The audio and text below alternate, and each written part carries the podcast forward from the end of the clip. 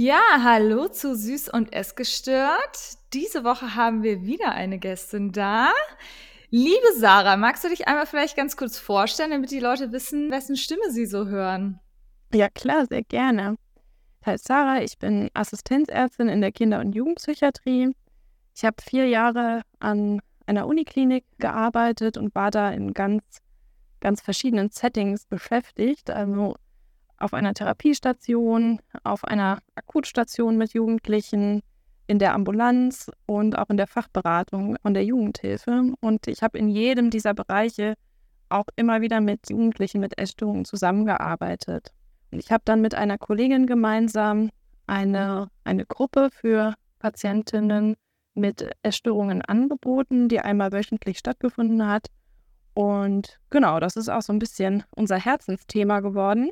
Und daraus hat sich dann die Idee entwickelt, das irgendwie in ein neues Format zu bringen, weiterzuentwickeln. Und jetzt arbeiten wir seit September diesen Jahres Vollzeit daran, eine Gesundheits-App für Jugendliche mit Essstörungen zu konzipieren und umzusetzen. Genau, sozusagen das Gegenstück zu F50, aber für Minderjährige. So sind wir auch dann in Kontakt gekommen. Letztens hatten wir eine Therapeutin zu Gast, die auch in der Klinik arbeitet und die ja mit Erwachsenen arbeitet, vor allen Dingen. Deswegen finde ich es jetzt besonders interessant, mal den Blick zu haben auf, was ist eigentlich der Unterschied zu Jugendlichen oder Minderjährigen in der Klinik. Kannst du da mal was zu sagen? Also vor allen Dingen würde mich vielleicht zum Anfang erstmal interessieren, in was für einem Alter kommen die denn überhaupt in die Klinik normalerweise und mit was für einer Einstellung? Weil so welche, mein Bild, was immer so vorherrscht oder was ich auch aus vielen Interviews gehört habe, ist, dass halt viele, vor allen Dingen junge Leute eben noch gar nicht in diesem Moment sind, dass sie Hilfe wollen, sondern es ist eher, dass die Eltern oder die Erziehungsberechtigten sagen, du musst jetzt irgendwas machen. Was kannst du dazu sagen? Leider stimmt das oft. Naja, aber teilweise würde ich sagen. genau, also es ist ja halt schon so, dass Essstörungen eben in den allermeisten Fällen im Jugendalter anfangen. Also auch wenn man vielleicht erst als Erwachsener in Behandlung geht, hat es oft die Wurzeln schon irgendwo in der Jugend. Also in der Literatur steht immer so bei Anorexie, also der Magersucht, ist es ein bisschen früher, so ab dem 13. Lebensjahr mit dann einem Peak um das 14. und dann nochmal um das 18. Lebensjahr herum. Aus, aus meiner klinischen Erfahrung würde ich aber sagen, also es, es wird auch immer jünger. Also wir hatten jetzt auch immer wieder Patienten, die noch deutlich jünger waren, schon in der Klinik. Ne? Das hat ja dann auch meist schon einen Vorlauf. Und also meine jüngste Patientin war elf Jahre alt. Das ist dann schon echt sehr erschreckend, weil das eigentlich ja noch Kinder sind. Und äh, bei der Bulimie ist es häufig ein bisschen später. Also da hatten wir jetzt eher so 16-Jährige zum Beispiel. Ich glaube, da kommt auch der größte Peak dann noch eher et noch etwas später, so zwischen 20 und 25 Jahren. Genau, aber ganz oft ist das halt, also geht das eine auch aus dem anderen hervor. Also, dass man erstmal eine Anorexie hat und dann später eine Bulimie oder dass das auch so hin und her wechselt und man das gar nicht so klar, nicht so klar trennen kann. Und ja, also es ist schon oft so, dass vor allem, wenn die Jugendlichen dann schon so krank sind, dass sie in eine Klinik müssen, die Bereitschaft zur Mitarbeit eher gering ist. Ich glaube auch da, umso früher man ansetzt, desto eher kann man halt auch noch jemand erreichen und irgendwie eher dazu bewegen, in der Therapie gut, gut mitzuarbeiten. Umso länger man wartet, desto schwieriger wird es, da, da irgendwie was schnell wieder zu verändern. Und das ist dann halt echt schade, weil, weil dann schleppt man die Krankheit halt oft mit bis ins Erwachsenenalter, bis man irgendwann so nachgereift ist, dass man halt an das anpacken kann, sozusagen. Und genau, und da wäre auch unser, unser Ziel, das eben möglichst schon schneller abzufangen und da schneller irgendwie in eine, in eine Arbeit reinzukommen. Ich habe eine kurze Frage, weil du gesagt hast, das fängt oft an mit 13 oder 14, also bei Anorexie und bei Bulimie 16 und der Peak ist dann später. Was bedeutet das? Heißt es, dass der, dass das so beginnt und die, die Hilfe oder der Moment, wo sie gesagt haben, ich kann jetzt nicht mehr, ist dann bei 18 oder bei Bulimie 20 bis 25 oder heißt es, das flacht ab und kommt dann nochmal neu? Wie hast, was bedeutet das genau? Ja, also genau, das, in Studien wurde halt festgestellt, dass so um das 18. Lebensjahr, um das 14. Lebensjahr, dass da besonders viele die Diagnose bekommen haben. Aber wie gesagt, ne, bis man die Diagnose kriegt, dauert das ja oft auch eine Weile. Und die Symptome sind schon deutlich vorher da. Und das dauert eben eine ganze Zeit, ja, bis sich so die Essstörung gefestigt hat. Und wie, also weil du gerade schon gesagt hast, es fehlt dann oft dieser Wunsch zu mitarbeiten oder man kriegt die dann vielleicht auch dahin, wie sie mitarbeiten. Wie ist denn da, also falls man das überhaupt so pauschal sagen kann, was muss man eigentlich bei den Jugendlichen erreichen, damit die halt, oder auch bei Kindern, das ist ja nochmal krass. Ich meine, jemand, der elf ist und jemand, der 16 ist, das sind ja nochmal Welten auseinander. Wie, wie behandelt man überhaupt jemanden, der elf ist, der vielleicht noch gar nicht die Bandbreite von dem verstehen kann, was er da eigentlich macht? hingegen jemand, der 16 ist oder 18 oder so, der, oder halt minderjährig, also vielleicht noch nicht 18, der kann ja schon viel mehr vielleicht verstehen, was da abgeht. Wie du schon sagst, und das ist dann halt auch wirklich sehr individuell unterschiedlich. Das haben wir auch bei uns in der Gruppe immer wieder gemerkt, wenn wir halt so fast 18-Jährige hatten, die irgendwie schon total selbstständig waren und da einfach ganz viel für sich mitnehmen konnten. Und dann die viel jüngeren Mädels, die ja das auch einfach noch nicht so äh, teilweise kognitiv verstehen konnten, was wir da zum Teil ge gemacht haben oder naja, oder anders verstanden haben, sagen wir jetzt mal so. Also da muss man halt auf jeden Fall darauf drauf eingehen. Ne? Das, das ist halt, ja, wenn man mit Kindern und Jugendlichen arbeitet, immer ein super wichtiger Punkt, dass halt jedes Alter irgendwie auch so seine eigenen Herausforderungen hat. Und da kommt ja oft dann auch einfach normale Pubertät noch hinzu zum Beispiel. Also das ist ja auch nicht alles dann nur Krankheit und die Personen sind dann ja nicht nur, nicht nur die Essstörung und nicht nur deswegen irgendwie jetzt total bockig und haben keine Lust, sondern manchmal sind sie halt auch einfach Teenager, die sich ausprobieren und die halt mal sagen, nee, das will ich aber nicht und da ihre Autonomie entwickeln, das ist ja auch normal. Und das muss man halt versuchen, so gut wie möglich irgendwie zu adressieren und deswegen ist da auch am Anfang die Beziehungsarbeit super wichtig. Also, dass man eben versucht, ein Vertrauen aufzubauen, irgendwie überhaupt, ja, dass, also, dass die Betroffenen überhaupt bereit sind, sich da auch zu öffnen und, und dem Glauben zu schenken, was man da erzählt. Weil ganz oft ist halt so die, die Stimme der Essstörung im Kopf, die einem sagt, nee, das stimmt alles nicht, die erzählen dir nur Blödsinn und da, da eine gute gutes Vertrauensverhältnis aufzubauen. Das ist am Anfang auf jeden Fall super wichtig. Ja, ja, das kann ich mir vorstellen. Gibt es da irgendwie so Statistiken von den 100 Prozent, die reinkommen? Wie viele gibt es da? Wie kann man prozentual sagen, wie viele wollen wirklich schon gesund werden? Wie viele prozentual kriege ich dahin, dass sie das verstehen, dass sie gesund werden wollen? Und es gibt ja bestimmt auch ganz viele, die nur so tun, als würden sie mitmachen und dann gehen sie wieder raus und machen so weiter wie bisher. Kenne ich keine Studie dazu direkt. Gibt es vielleicht, aber kenne ich nicht.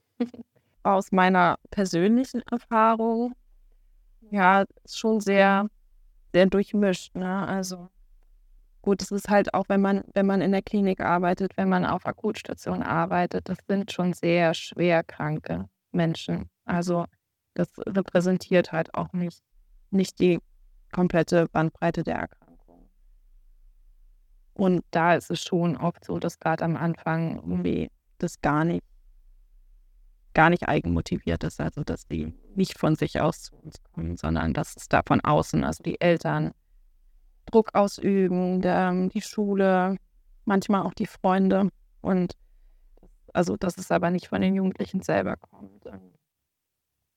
Ja, also wir haben es schon sehr oft, dass die Betroffenen da mehrere Anläufe brauchen. Also dass, dass man schon absehen kann, okay, es wird nicht bei dem einen stationären Aufenthalt bleiben. Wahrscheinlich, wenn sie nochmal wiederkommen, entweder zu uns oder eine andere. Es gibt ja auch spezialisierte Kliniken. Aber kann man oft schon absehen, dass das eben nicht, nicht ausreicht. Leider. Und gibt es da, weil du gerade ja schon gesagt hast, dass die ja nicht freiwillig kommen, sondern die werden halt vom Umfeld hingeschickt und so, wie ist denn da genau der Prozess? Weil wir haben jetzt über Erwachsene besprochen, dass ich gehe ja zu einer Beratungsstelle, aber ein Kind geht ja nicht zu einer Beratungsstelle, also alleine. Wie ist da der Prozess? Wie komme ich überhaupt in die Klinik? Und ja, da sind ja irgendwie ganz andere Spieler im Spiel. Ja, also oft, oft ist es so, dass ähm, das halt zu Hause erstmal dem Umfeld auffällt, irgendwie irgendwas hat sich verändert, irgendwas läuft gerade nicht so gut. Seien es jetzt die Freunde, oft auch die Schule, die sagt irgendwie, die Leistungen lassen total nach, die, die Betroffene wirkt irgendwie ganz, ganz verändert, auch nicht mehr so, nicht mehr so fröhlich, in sich zurückgezogen, vielleicht aber auch sehr, sehr ehrgeizig. Also es gibt schon so ein paar Warnsignale sozusagen. Die Eltern natürlich auch, die eben da eine große Rolle spielen. Und meistens ist es dann so, dass, dass eben die Eltern erstmal mit den Betroffenen entweder zum Kinderarzt oder jetzt bei schon älteren Jugendlichen auch zum Hausarzt gehen und, und das mal ansprechen. Ja. Bei älteren Mädels kann es auch mal die Frauenärztin sein. Also da sind schon auch wirklich viele, die da ein Auge drauf haben. Da sind die Erfahrungen auch unterschiedlich, aber also ich würde sagen, die Kinderärzte sind da schon auch wirklich sehr aware. Also die, die haben da schon auch wirklich einen guten Blick dafür, gerade weil sie die, die Jugendlichen ja oft schon irgendwie Jahre kennen und die Familien begleiten und dann eben erstmal einige Untersuchungen direkt in der Praxis durchführen können. Also so die Basics natürlich, Größe, Gewicht, irgendwie in das gelbe U-Heft reingucken. Also das ist so ein Untersuchungsheft, das eigentlich jedes Kind, jeder Jugendliche hat, wo der ganze, die ganze Entwicklung seit der Geburt dokumentiert wird. Und wenn man da sieht, okay, plötzlich im letzten Jahr ist das Gewicht total eingebrochen, obwohl es die ganze Zeit davor immer irgendwo so in einem ganz normalen Bereich war, ist das schon sehr auffällig. Dann können natürlich auch noch speziellere Untersuchungen gemacht werden, Blutabnahmen, EKG. Das ja, muss dann jeder, jeder Kinderarzt individuell entscheiden, was irgendwie gerade angebracht ist. Und meistens wird da dann schon gesagt, okay, ja, das, ist ein Verdacht jetzt auf eine, auf eine Essstörung. Da sollte auf jeden Fall jemand aus dem Psychbereich sich das mal angucken. Und dann wird man zum Kinder- und Jugendpsychiater weitergeleitet und zu Kinder- und Jugendpsychotherapeuten. Also da ist es wie bei Erwachsenen, ne? es gibt den Psychiater und es gibt Therapeuten, auch im niedergelassenen Bereich. Und da sind die Wartezeiten aber leider einfach extrem lang. Also im Moment bei ungefähr 26 Wochen. Das ist so circa ein halbes Jahr. Ja, das kommt natürlich auch immer darauf an, wo man wohnt. In einer größeren Stadt gibt es mehr Möglichkeiten, aber oft sind, sind die Praxen ja trotzdem total voll. Auf dem Land ist es dann auch einfach oft so super weit weg, ja, dass du dann erstmal irgendwie eine Stunde hinfahren musst. Genau. Und, und das ist halt auch so, so eine Lücke im System irgendwie, weil in dieser Zeit, wo, wo das schon im Raum steht, okay, vielleicht ist es eine Essstörung, aber dann eben noch nichts weiter passiert, verschlechtert sich die Erkrankung oft schon ganz, ganz dramatisch, so dass halt, wenn sie dann endlich den Therapieplatz haben, ja, es oft einfach schon ambulant von zu Hause aus gar nicht mehr so richtig zu bewältigen ist. Und das ist halt echt super schade. Aber natürlich können die Kinderärzte da auch nicht die Versorgung alleine so komplett stemmen. Geht nicht. Und wenn man jetzt sieht, jemand ist schon körperlich einfach in so einem schlechten Zustand, also so dünn, dass es körperlich gefährlich wird, dann werden die Betroffenen häufig auch direkt erstmal in die Kinderklinik geschickt, also dass man ja das sichert, ja, also überhaupt erstmal wieder in den körperlich stabilen Zustand kommt, um dann weiterzuschauen. Ich habe jetzt noch eine Frage, weil also das, was du jetzt gerade geschrieben hast, das klang ja vor allen Dingen eher nach Anorexie, wo ich denke, Anorexie vor allen Dingen, wenn die dann so stark an Gewicht verlieren, das sieht man ja. Was ist denn was ist denn mit Leuten, die dann eine Bulimie haben? Das fällt doch wahrscheinlich viel länger nicht auf. Oder wie wird denn das bemerkt? Ja, das stimmt. Also das ist tatsächlich, tatsächlich ein Problem. Das, also das ist ja im Erwachsenenalter auch nicht anders, dass, dass es oft auch nochmal eben sehr, sehr schambesetzt ist und dass die Betroffenen das halt auch sehr lange, sehr stark verheimlichen und da wirklich ja, sehr viele Techniken entwickeln, damit man das im Alltag nicht so merkt. Also aus meiner persönlichen Erfahrung war es dann auch eher so, dass halt die Jugendlichen sich am ehesten Freunden gegenüber öffnen und die Freunde dann halt sagen, boah, das, das ist nicht gut für dich, du, du musst jetzt irgendwie was dagegen tun. Und aber also da ist es schon eher so, dass, dass die Jugendlichen dann irgendwann sich selber melden und halt mit den Eltern meist erstmal darüber sprechen und sich aber ja eher bereit sind, selber dann Hilfe zu suchen, weil der Leidensdruck oft auch größer ist, was zu verändern. Gerade weil diese ja, Essanfälle eben auch total belastend sind. Ja gut, da musst du, genau, du musst du halt halt diese Vertrauensperson auch haben, ne? Und du musst irgendwie wissen, dass, oder man muss irgendwie dafür sorgen, dass halt die Freunde auch irgendwie wissen, dass es ein Problem ist, ja, dass man da was machen muss. Weil ich kann mich zum Beispiel nicht erinnern, dass wir in der Schule irgendwas über Essstörungen gelernt hätten. Also meine Horrorvorstellung war immer eine Essstörung zu bekommen. Bei mir hat das übrigens auch meine Frauenärztin damals angesprochen. Aber dass, es, dass ich dann wirklich schon da reinfalle, das war mir nicht so klar oder ich wollte es halt auch nicht so wahrhaben. Deswegen, das finde ich schon krass, wenn man sich dann so jemand öffnet und dann muss ja die Person auch wissen, was soll ich denn jetzt machen. Man hätte ja auch oft gar nicht diese Ressourcen und dann willst du nicht zur Mutter rennen und sagen, hey du, deine Tochter hat da vielleicht ein Problem. Also es ist ja, finde ich schon krass. Ich habe noch eine Frage, weil da, das gibt ja jetzt auch immer mehr, oder was heißt, gibt es ja immer mehr, das ist, glaube ich, ja eigentlich die, die Essstörung mit, den, der höchsten Prävalenz, glaube ich, sogar. Bei Binge-Eating, gibt es da auch Fälle dazu oder ist das eigentlich was, was selten in der Klinik landet? Ja, genau. Also die, also in, in den vier Jahren, die ich in der Klinik gearbeitet habe, hatten wir keinen Fall, der nur deswegen da war, auf jeden Fall. Ja.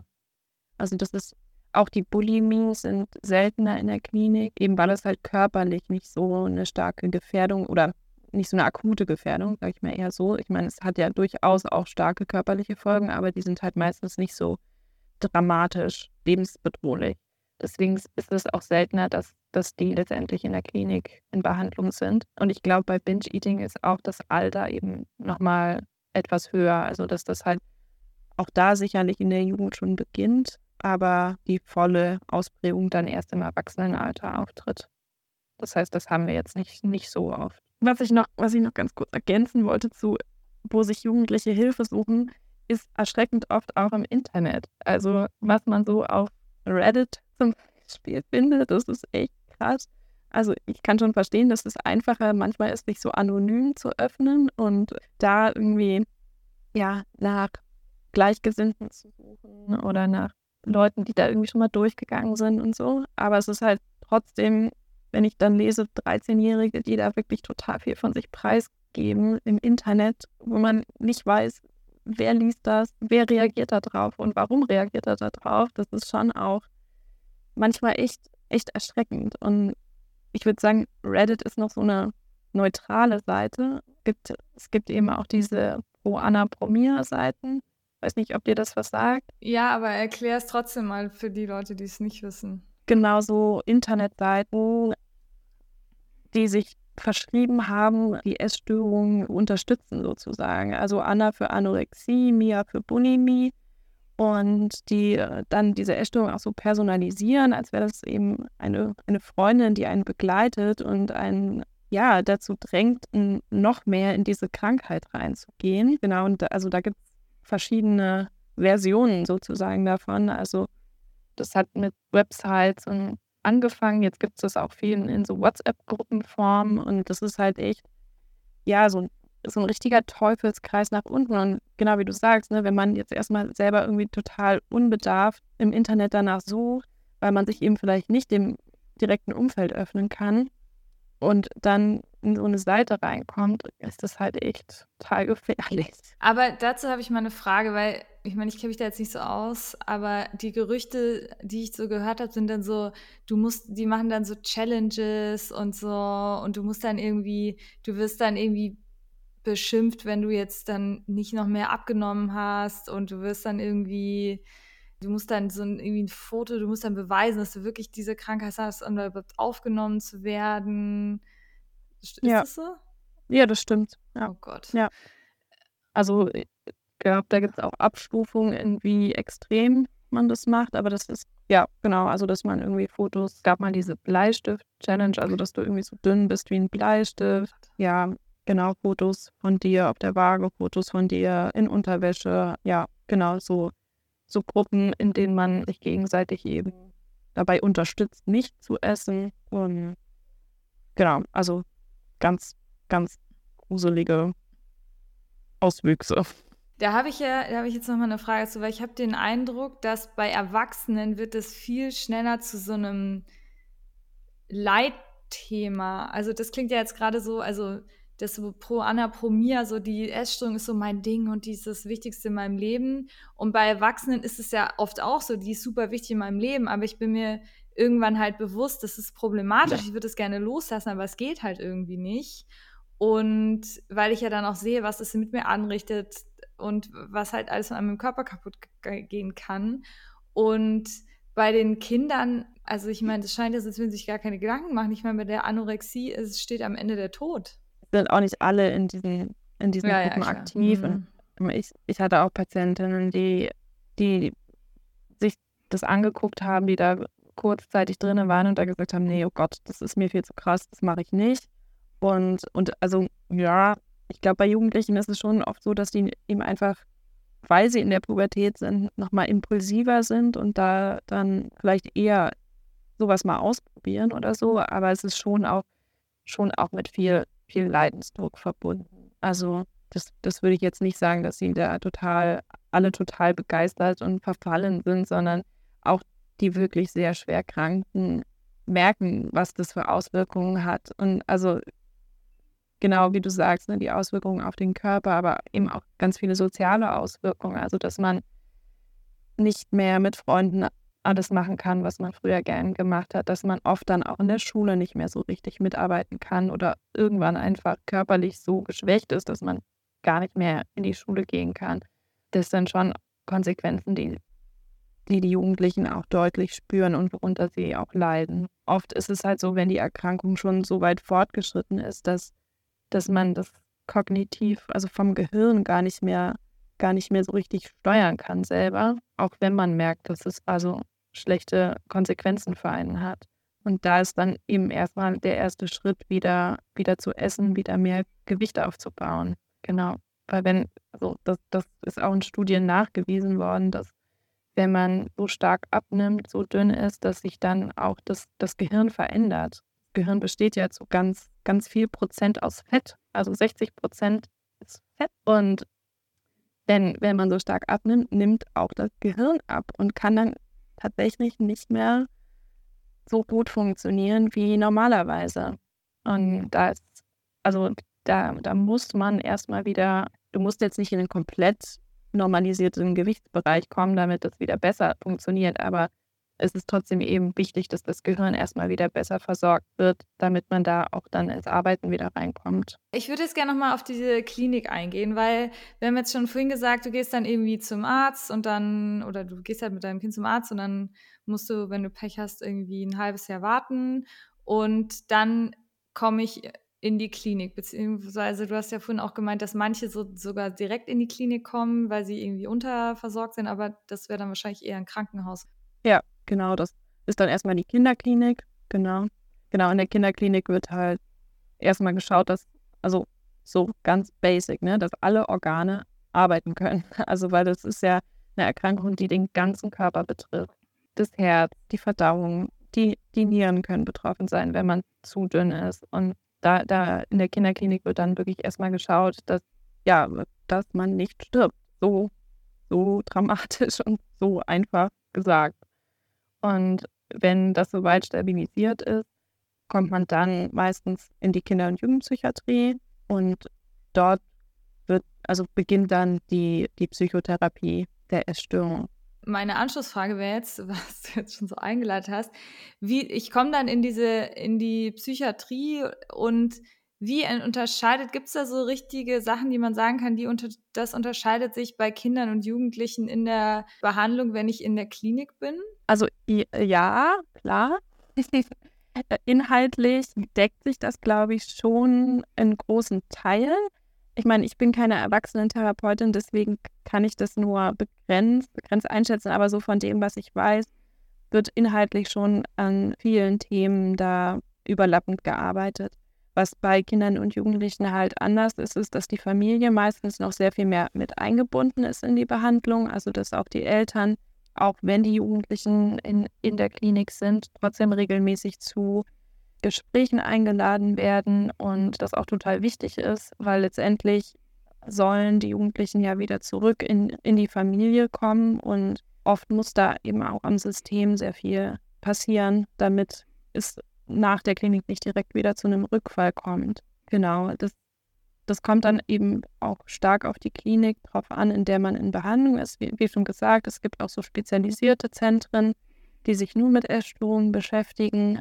Es gibt familientherapeutische Ansätze, also wo die Familie eben wirklich nochmal sehr viel stärker mit eingebunden ist als jetzt in der klassischen Kinder- und Jugendpsychiatrie. Aber auch da werden die Eltern regelmäßig mit, mit ins Boot geholt, auf jeden Fall. Was, was der eben nochmal deutlich unterscheidet, ist, dass, dass man da auch eher noch gegen den Willen der Betroffenen eine Therapie einleiten kann. Das ist bei Erwachsenen schon wirklich deutlich schwieriger. Also es gibt ganz seltene Fälle bei erwachsenen Patienten mit, mit einer Essstörung, also auch da vor allem eben mit der Magersucht, wo man eine Behandlung gegen ihren Willen erwirken kann, wenn auch da wieder die Gefahr besteht, dass die Betroffene sonst an der Erkrankung verstirbt. Aber das ist auch sehr zeitlich eingeschränkt. Bei, bei Kindern und Jugendlichen ist es schon noch eher so, dass, dass man halt sagt, ja, die, die Betroffenen sind noch nicht mündig, sie können noch nicht von ihrem Entwicklungsstand her die Konsequenzen in ihrer Komplettheit, Komplettheit ist kein Wort, in ihrer Gänze. In, genau, Dankeschön, in ihrer Gänze überblicken und deswegen haben die Eltern da ein Mitspracherecht. Es ist jetzt aber auch nicht so, dass einfach die Eltern entscheiden können, du musst jetzt in Behandlung, das geht so nicht. Also die Kinder- und Jugendrechte sind in Deutschland da schon auch sehr gestärkt worden in den letzten Jahren, sodass jetzt eben die Erziehungsberechtigten nicht einfach entscheiden können, sondern wenn, wenn jemand eben so stark betroffen ist, dass er sonst gefährdet wäre, können die Eltern einen Antrag beim Familiengericht stellen auf Unterbringung, so nennt sich das, dass die Betroffenen eben in der Klinik behandelt wird. Das ist dann auch zeitlich begrenzt. Auch da bekommen die Jugendlichen einen Verfahrensbeistand an die Seite, also jemand, der wie ein Anwalt so ein bisschen vom Gericht agiert. Also dass eben nicht nur irgendwelche Erwachsenen das unter sich bequatschen, sondern dass auch der Jugendliche seine Meinung dazu äußern kann. Und aber genau, dadurch besteht eben dann trotzdem die Möglichkeit, dass, dass wenn die Gefährdung so groß ist und auch die Ärzte sagen, da, da muss jetzt eine Behandlung erfolgen, dass man dann auch gegen seinen Willen stationär behandelt werden kann. Aber wenn du jetzt sagst, gegen seinen Willen behandelt, also was umfasst es denn alles? Weil ich, natürlich kannst du mich zwingen, ich gehe jetzt in eine Klinik, ja, dann mache ich halt nicht mit. Da bringt mir das ja nichts. Also was umfasst dieses Spektrum von gegen den Willen behandelt werden? Ja, also in erster Linie bedeutet das halt erstmal, dass man in der Klinik bleiben muss, auf einer beschützten Station, also auf einer Station, wo die Tür zu ist und man nicht einfach raus kann. Und der erste Schritt oder die erste Hauptbehandlung bei einer Essstörung ist ja das regelmäßige Essen. Und klar kommt es auch vor, dass dann Betroffene sagen, nee, ich, ich mache das nicht, ich mache das auf gar keinen Fall mit, ich, ich weigere mich jetzt komplett. Das ist dann immer sehr schwierig für alle Betroffenen. In den meisten Fällen ist es aber schon so, dass die Jugendlichen dann sagen, ich will das zwar eigentlich nicht, ich finde das jetzt nicht so richtig, aber es ist jetzt so und ich mache dann halt das Beste draus.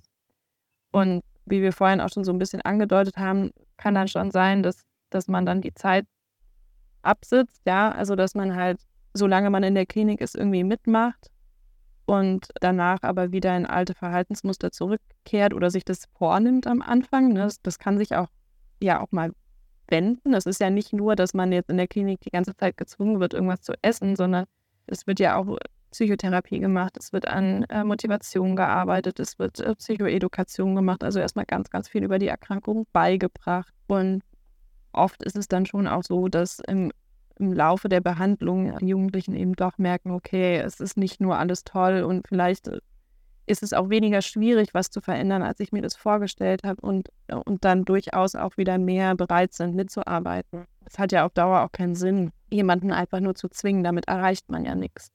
Das ist halt manchmal der nötige Türöffner sozusagen, ja, dass man das eben erstmal so gerichtlich regelt und aber dass dadurch dann überhaupt eine Zusammenarbeit möglich wird. In den allerschlimmsten Fällen, wenn jemand gar nicht bereit ist zu essen, gibt es die Möglichkeit der Zwangsbehandlung, also dass man zum Beispiel eine Magensonde gelegt bekommt. Das versuchen wir aber wirklich so so oft und ja so lange wie möglich zu vermeiden, weil das ist ja für alle Betroffenen dann sehr unangenehm. Also das machen wir auch überhaupt nicht gerne als, als Therapeuten oder Pflegepersonal. Ja, das wird in Filmen ja manchmal anders dargestellt. Also ist, es läuft nicht wie bei einer Flug über Kuckucksnest bei uns ab. Man versucht schon immer wirklich in der Zusammenarbeit zu sein. In ganz seltenen Fällen ist es aber manchmal halt nötig, über so eine Magensonde. Das klingt ja wie eine Höllengeschichte, aber du hattest in unserem letzten Gespräch, hattest du so eine schöne Geschichte erzählt, wo das alles dann gut ausgegangen ist. Magst du das vielleicht nochmal erzählen, um vielleicht den Horror davor zu nehmen? Ja, ja, genau, da, da hatte ich an, an eine, eine Patientin von mir gedacht, die auch wirklich sehr schwer betroffen war und am Anfang auch von der Kinderklinik zu uns verlegt wurde und wo das sehr lange gedauert hat, bis wir in so eine Zusammenarbeit gekommen sind, aber die dann auch sehr lange stationär in Behandlung war und die aber am Ende die Essstörung hinter sich gelassen hat. Also die wirklich, ja, ohne Essstörung wieder nach Hause zu ihren Eltern zurückgekehrt ist. Und ich habe sie dann auch ambulant noch weiter gesehen. Und in, zumindest in der Zeit, in der ich noch mit ihr Kontakt hatte, ist es auch nicht wiedergekommen. Also die hat es tatsächlich dann hinter sich gelassen und glaube,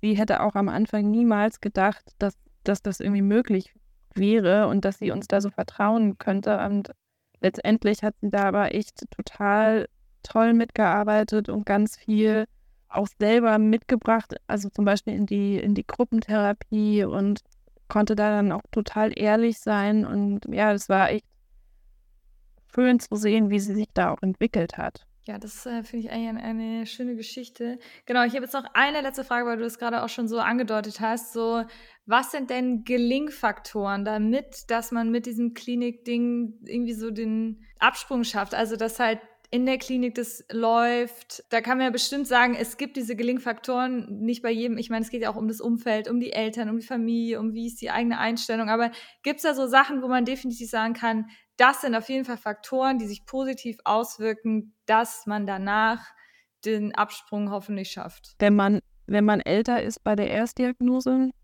also, aber das ist ja nichts, worauf man selber Einfluss hat, ne? Das ist halt bekannt, wenn du, wenn du schon ein bisschen im späteren Teenageralter bist, dann, dann sind die Chancen besser, eben weil man da auch ja kognitiv einiges schon ganz anders bearbeiten kann. Das Umfeld ist auf jeden Fall auch ein Riesenfaktor. Aber auch da hat man wieder selber nicht so einen, nicht so einen Einfluss drauf. Ja gut, aber das Umfeld kann sich ja bemühen. Also ich meine, wenn ich jetzt möchte, dass mein Kind gesund wird, dann gibt es bestimmte Dinge, die ich lassen könnte. Ja, klar, aber das ist ja, also das, das suchst du dir als Betroffener auch nicht aus. Und auch da ist es ja zum Beispiel, wenn die Eltern selber schon betroffen sind, muss ja nicht eine, nicht eine Diagnose unbedingt da sein, aber gibt dann ja oft schon auch sehr ungünstige Annahmen oder Verhaltensweisen beim Essen oder sowas. Und deswegen finde ich da auch die familientherapeutische Ansätze so, so toll und so wichtig, weil man da eben nochmal viel mehr in, in die Familien reingeht und das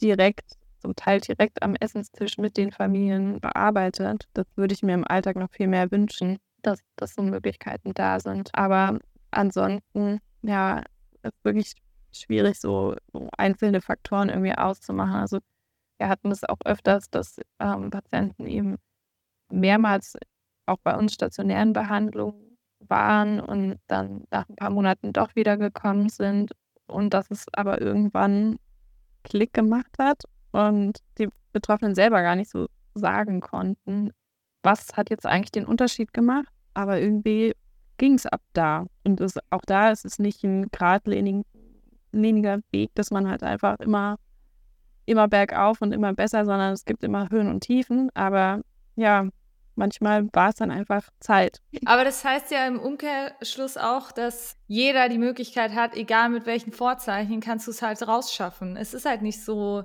ich habe jetzt aber nur ABC und nicht die ganzen anderen tollen Sachen und deswegen kann es nicht schaffen, sondern ich kann es schaffen, egal mit welchen Vorzeichen da rauszukommen. Ja, also ich würde sagen, klar, ne, manchmal ist es schwieriger, aber man ist nicht verdammt auf ewig diese Erkrankung zu haben. Das wäre ja sonst auch wirklich sehr frustrierend. Ja, total. Aber das ist doch vielleicht ein ganz schöner Schlusssatz, dass wir, dass wir alle, egal mit welchen Vorzeichen, können wir es schaffen, da wieder rauszukommen, um nochmal auf euer Produkt zurückzukommen. Und weil du ja vorhin gesagt hast, dass ihr das halt in dieser Zeit, bevor ich in die Klinik komme oder bevor ich eine Behandlung habe, da verschlechtert sich das Potenzial. Das heißt, in dem Moment würde ich euer Produkt nutzen wollen. Ja, genau, genau, das ist auf jeden Fall auch ein Faktor. Und das ist vielleicht einer, auf den man tatsächlich Einfluss hat. Umso früher man mit der Behandlung beginnt, desto besser sind die Chancen, dass man wieder rauskommt. Also wenn das erste Mal festgestellt wird, okay, das könnte eine Essstörung sein und wenn man dann schnell in eine psychotherapeutische Behandlung kommt, das erhöht auf jeden Fall die Chancen, dass, dass man das schnell auch wieder hinter sich lässt. Genau, und, und da setzen wir ja an. Also wir entwickeln diese App, die Jugendliche im Alltag zu Hause begleiten soll und die eben auch viele Elemente aus der Psychotherapie aufnimmt, erstmal viel, viel aufklärt über die Erkrankung, viel den Betroffenen beibringt, an der Motivation schon mal anfängt zu arbeiten, ja, den Veränderungswillen irgendwie zu, zu stärken, dann auch erste Verhaltensveränderungen anzuleiten, genau, und irgendwie unterstützen soll, auch wieder in einen normalen, gesunden Alltag reinzukommen. Es ist klar, dass man damit jetzt nicht komplett eine Therapie äh, vermeiden kann oder dass es die Therapie ersetzt. Das wollen wir auch gar nicht. Also Psychotherapie ist super, super wichtig bei dieser Erkrankung. Aber um eben keine Zeit zu verlieren und da schnell schnell ranzugehen und gar nicht der Erkrankung die Chance zu geben, sich so, so festzusetzen für so viele Jahre, weil da, da, darüber sprechen wir ja. Also ne, es geht jetzt nicht um irgendwie ein paar Monate schwer krank, sondern in der Regel geht es um mehrere Jahre. Also im Schnitt fünf bis sechs Jahre, die man sich mit so einer Krankheit rumschlägt. Um das zu vermeiden, wollen wir halt die App den Jugendlichen anbieten, damit sie da möglichst schnell wieder rauskommen. Ist es auch gedacht, weil wir haben äh, auch mit vielen Betroffenen geredet, die halt auch gesagt haben, ich komme oft aus der Klinik raus und danach brauche ich auch die Unterstützung. Ist es auch was, was ihr äh, gedacht habt, dass ihr es nach einem Klinikaufenthalt reichen könnt als Hilfe? Ja, genau. Also auch da ist es, ist es oft so, dass wenn, wenn Jugendliche zu uns auf eine Station in Behandlung kommen, wir schon quasi am ersten Tag sagen, fangt an, nach einem Therapeuten zu suchen für die Anschlussbehandlung. Ne? Total absurd eigentlich, aber wenn man das nicht macht, dann hat man oft niemanden. Und genau in so einem Fall zur Überbrückung, bis eben eine ambulante Therapie weitergehen kann, kann die App auf jeden Fall auch genutzt werden, damit man eben die Sachen, die man schon in der Klinik gelernt hat, die, die Verhaltensveränderungen, die man schon irgendwie ausprobiert hat, weiterführt, dabei unterstützt wird und das alles ja so gut wie möglich in den Alltag integriert ist, weil es bisher in der Therapie halt häufig so ist, dass wir mit unserem Patienten dann schon auch ausmachen, okay, du machst jetzt zu Hause das und das Verhaltensexperiment. Also du isst zum Beispiel ein Lebensmittel, was dir total Angst gemacht hat und, und guckst mal, was das mit dir macht. Also ob das wirklich so schrecklich ist, ob deine Befürchtungen eintreten, etc. Und bisher war das dann halt so, dass man dann irgendwie so ein, so ein Arbeitsblatt ausgedruckt hat und denen mitgegeben hat und die das irgendwie ausfüllen sollten. Und, aber das ist ja, das ist ja nicht alltagstauglich. Ne? Also ganz oft wurde das dann vergessen oder das ist ja unangenehm, das in der Öffentlichkeit irgendwie da so seine Therapiezettel rauszuholen und das zu machen. Und das wollen wir halt in dem App-Format dann einfach ja, einfacher gestalten. Das, weil am Smartphone fällt das halt überhaupt nicht auf. Also die Jugendlichen haben das ja meistens irgendwie eh parat und da kann man das dann viel niederschwelliger benutzen, ohne dass man das jetzt irgendwie groß dem Umfeld sagen muss oder dass irgendjemand mitkriegt. Ja, das ist ja auch bei Erwachsenen so oder teilweise, ich musste mal so ein Ernährungsprotokoll ausfüllen und dann war oben fett der Stempel drauf, Therapien als Essstörung. Und dann habe ich das immer bei der Arbeit, wenn meine Kollegen so weggeguckt haben, schnell ausgeholt, schnell ausgefüllt und dann bloß schnell was drüberlegen, wenn jemand so von hinten kommt. Das war totaler Stress. Aber ich bin halt dann bei sowas immer so, wenn ich sowas mache, dann mache ich es auch richtig, ja. Sonst hätte ich das vielleicht irgendwo fall, irgendwo nicht ausgefüllt. Aber das hat mich so gestresst, dass jemand sehen könnte, dass ich beim Therapienetz Essstörung bin. Ja, wenn wenigstens der Stempel nicht drauf gewesen wäre, dann hätte man auch sagen können, ich habe vielleicht eine Lebensmittelunverträglichkeit und deswegen trage ich ein, wie schlecht ich mich gefühlt habe, wenn ich das gegessen habe oder was auch immer. Also ja, das fand ich, naja, das fand ich schon krass. Ja, cool. Ich werde auch eure Website in den Show Notes verlinken. Liebe Sarah, vielen Dank, dass du heute da warst. Möchtest du noch irgendwelche abschließenden Worte finden? Ja, vielen lieben Dank, dass ich da sein konnte. Fand ich sehr gut. Auch sehr gut, dass es diesen Podcast gibt. Also ich finde, man muss echt mehr darüber sprechen und ja, das irgendwie mehr ins Bewusstsein bringen. Also man hat jetzt auch in der Corona-Pandemie-Zeit gesehen, dass einfach die, die Zahlen total hochgegangen sind. Also dass wirklich nochmal mehr Jugendliche irgendwie davon betroffen sind. Und deswegen finde ich es umso wichtiger, dass jetzt wirklich viel, viel darüber gesprochen wird, viel aufgeklärt wird. Genau, ich, ich hoffe, ich habe jetzt nicht zu gruselige Sachen über stationäre Behandlung gesagt. Eigentlich, eigentlich sind wir gar nicht so schlimm. Naja, im Endeffekt ist es halt auch eine lebensrettende Maßnahme, muss man halt sagen. Also so eine Essstörung kann dich halt umbringen, ja. Und ich glaube, dass vielen Leuten dieser, diese Konsequenz gar nicht klar ist, dass es eigentlich tödlich enden kann. Das ist immer so, wenn ich Leuten erzähle, dass Essstörung eine psychische, eine der psychischen Erkrankungen mit der höchsten Mortalitäts- oder Sterblichkeitsrate ist, sind die Leute immer so, was?